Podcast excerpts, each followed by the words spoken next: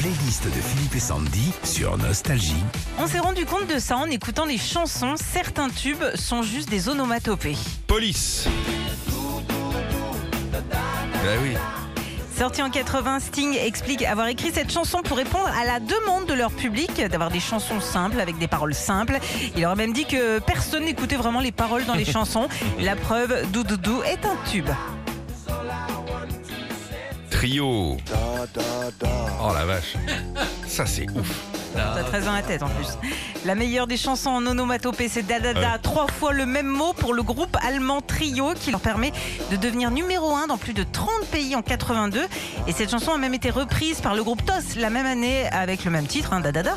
Mais est-ce qu'on cherche ou est-ce qu'on triche Ah ouais, en français. Da da da. Les Beatles.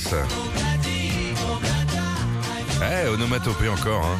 Sorti sur l'album White en, 4 en 68, on pourrait croire que ce titre ne veut rien dire, mais en fait, d'après Paul McCartney, Obladi Oblada signifie la vie continue en langue nigéro-congolaise. Et ça, vous vous rappelez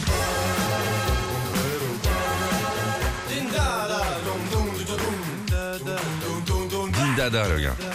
Il est berlinois, il joue de la batterie et décide un jour de chanter une rythmique avec des paroles simples, Din Dada Doudoudou.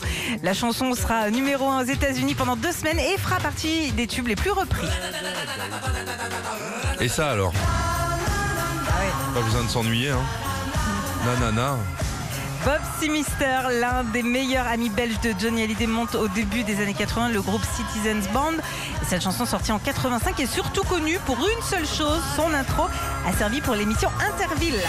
Retrouvez Philippe et Sandy, 6h-9h sur Nostalgie.